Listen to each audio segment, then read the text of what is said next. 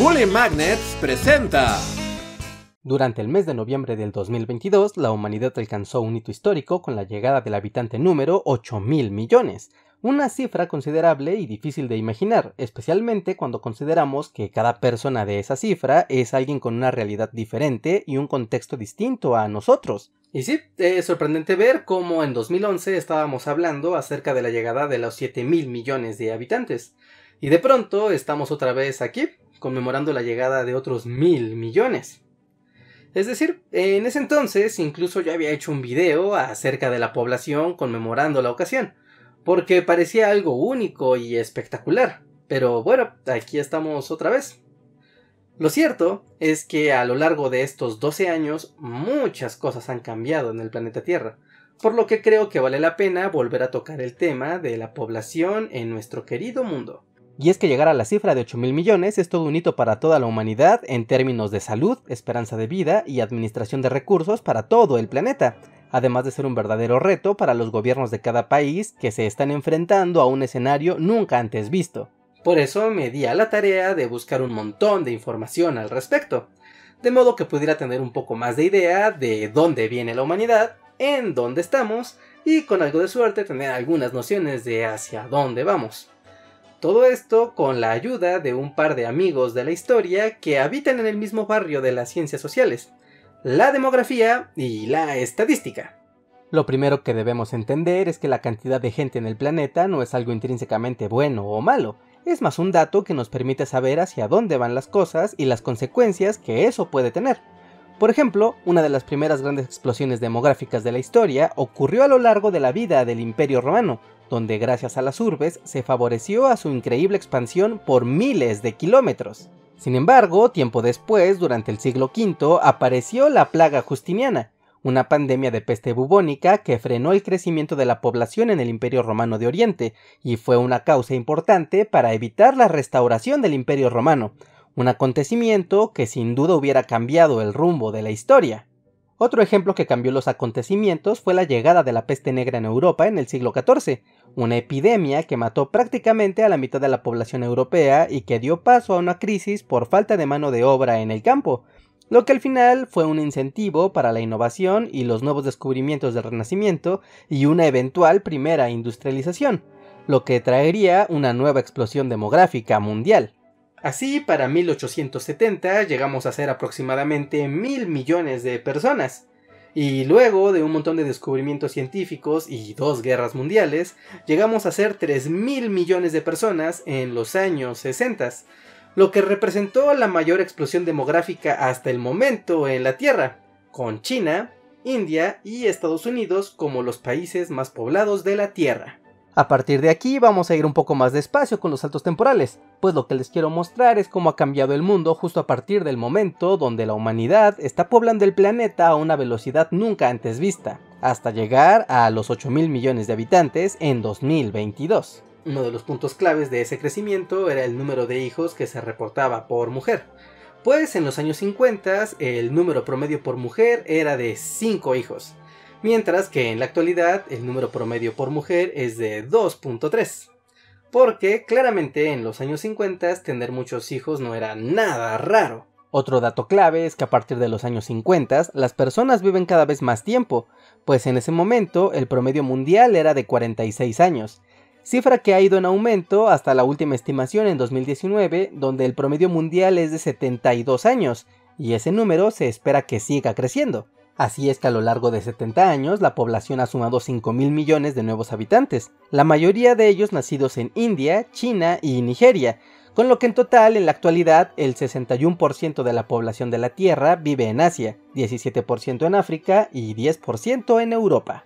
Pero todas esas cifras pueden ser algo engañosas, pues en la actualidad vivimos en un momento en el que la desigualdad es algo muy común en todo el planeta, por lo que los datos que representan las naciones desarrolladas pueden distar mucho de las del resto del mundo. Por ejemplo, la esperanza de vida en Mónaco es de 85 años, mientras que en Chad es tan solo de 53. Otro factor que afecta al desarrollo de un país y de su comportamiento es el de la educación, que al final tiene una relación directa con la calidad de vida y la tasa de natalidad Por ejemplo, en Alemania la cantidad de años que se va a la escuela es en promedio de 14 años, mientras que en Burkina Faso es de tan solo año y medio. En ese sentido, la tasa de embarazo adolescente en Dinamarca es de tan solo 2 por cada mil adolescentes, mientras que en Níger es de 170 por cada mil adolescentes, con números muy similares en el resto del África subsahariana. Por otro lado, hay regiones en el mundo que claramente están disminuyendo su población, como lo es China, Japón, Taiwán y Corea, al mismo tiempo que prácticamente toda Europa está apenas reemplazando a su población, en un fenómeno que está comenzando a ocurrir también en América, particularmente en Brasil, Chile y Canadá. En resumen, podemos ver que en este momento de la historia estamos presenciando un periodo de transformación, en el que las naciones desarrolladas y parte de Asia están frenando el crecimiento de su población, mientras que por otro lado, África está concentrando un gran crecimiento de población en prácticamente todos sus países. Todo esto nos deja ver que la población mundial sigue creciendo, pero lentamente se está desacelerando. Esto se puede ver reflejado en que cada año hay menos niños en el mundo y a la vez se espera que las personas adultas mayores, es decir, aquellas con 65 años, vivan al menos unos 16 años más. Y esto tiene serias consecuencias sociales y económicas. ¿Recuerdan lo que les dije al principio sobre que en los años 50 el promedio de vida era de 46 años? Bueno, pues ocurre que el sistema de pensiones para esa época y las décadas siguientes estaba muy bien pues la idea era que trabajaras, te retiraras, vivieras un par de años y te murieras.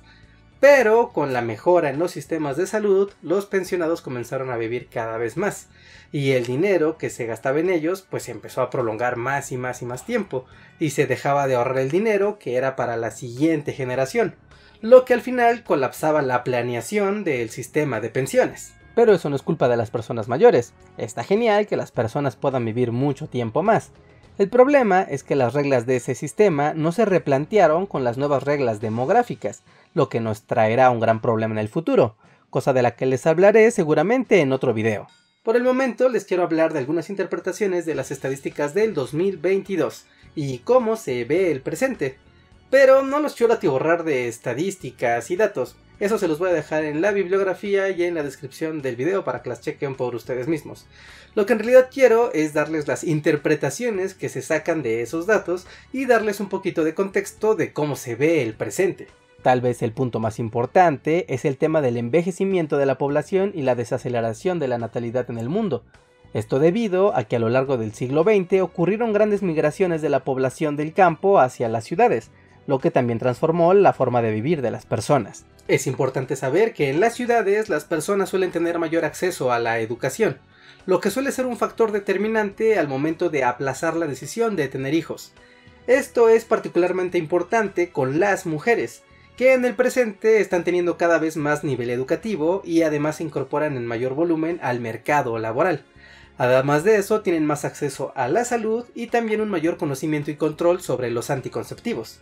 Por otro lado, a diferencia de los años 50, en la actualidad se prioriza la atención, preparación y el cuidado hacia los hijos, por lo que tener uno implica una inversión importante de tiempo y dinero, lo que genera otro factor de aplazamiento de esa decisión, especialmente si el entorno económico es incierto. Aunque en este momento la única región del mundo que va en contra de esa tendencia es África, que tiene una población joven y que además está creciendo, lo mismo pasa con la población de India, mientras que por otro lado, países como Japón, Corea, Canadá, Finlandia, España o Italia están teniendo índices de fecundidad tan bajos que comienzan a perder a su población. Sin embargo, esto no quiere decir que la población de esos países vaya a desaparecer, sino que se transformará debido a las olas de migrantes que se desplazan año con año en un fenómeno que parece cada vez más constante, por lo que para muchos países que comienzan a perder población, su recurso más valioso será atraer migrantes con educación y capacitación que los mantengan a flote. Así que si ustedes son de los que piensan que las culturas deben permanecer intactas, les informo que en este momento está ocurriendo literalmente lo contrario. Y es que las olas migratorias, además de llevar mano de obra y población, también llevan consigo su cultura la cual se terminará fusionando con la del lugar que los recibe. Un ejemplo de este fenómeno es Canadá, un país donde el 20% de su población está conformada por gente que no nació allí. Lo mismo pasa con Estados Unidos y Alemania, con un 15% de la población conformada por migrantes. Finalmente, en este mundo de 8 mil millones de personas, hay algunos factores clave que nos indican cómo será la dinámica planetaria en el mediano y corto plazo. El primero de ellos es el envejecimiento de la población, es decir, que en el mundo cada vez hay más personas con 65 años o más, que no son económicamente activas y que esperamos que vivan entre 10 y 15 años más. La segunda son las grandes migraciones, y es que en gran parte del planeta está habiendo movilizaciones hacia las grandes ciudades, y esto cambiará la demografía, la cultura y las poblaciones de muchos países, especialmente de las grandes ciudades. Esto debido a la guerra, la crisis económica o el cambio climático. Y finalmente, pero no menos importante, está el nuevo papel que tendrán las mujeres en la sociedad. Y es que durante el siglo XXI el papel de las mujeres ha cambiado radicalmente en comparación a hace 50 años. En este momento se incorporan cada vez más al mercado laboral, su educación alcanza niveles más altos y también su nivel de riqueza aumenta. Esto a tal grado que en 2008, 10 de las 100 personas más ricas del mundo eran mujeres, y se espera que ese número siga en aumento hasta alcanzar la paridad. Y bien, básicamente ese es el escenario ahora que somos 8 mil millones de personas. ¿Ustedes cómo creen que será el futuro en el corto y mediano plazo con toda la información que les acabo de dar? Digo, no es que nadie sepa el futuro, eso es prácticamente imposible, pero entre toda la información que busqué, encontré muchos datos y gráficas que tienen la tendencia clara hacia lo que son 5 o 10 años hacia adelante, lo que nos puede dar una idea sobre qué es lo que nos depara. Así que si quieren saber un poco sobre el futuro, les invito a que dejen su like en este video. Si alcanzamos los 5000 likes, les prometo que haré un contenido o una serie de shorts donde explique estadísticamente y con datos cómo se espera que será el futuro. Así que denle ahora mismo a esa manita arriba, de paso dejen sus comentarios y suscríbanse y participen. Hágalo, el futuro. Finalmente, solo me queda agradecer a los Patreons y miembros de comunidad. Con su apoyo podemos hacer posibles estas investigaciones para todos ustedes. Y si aún no son miembros, consideren unirse. Hay dinámicas y recompensas en nuestras transmisiones en vivo aquí y en nuestro canal de Bully Podcast. En verdad, muchas gracias. Ahora sí, es todo amigos. Yo soy Reinhardt y nos vemos hasta la próxima.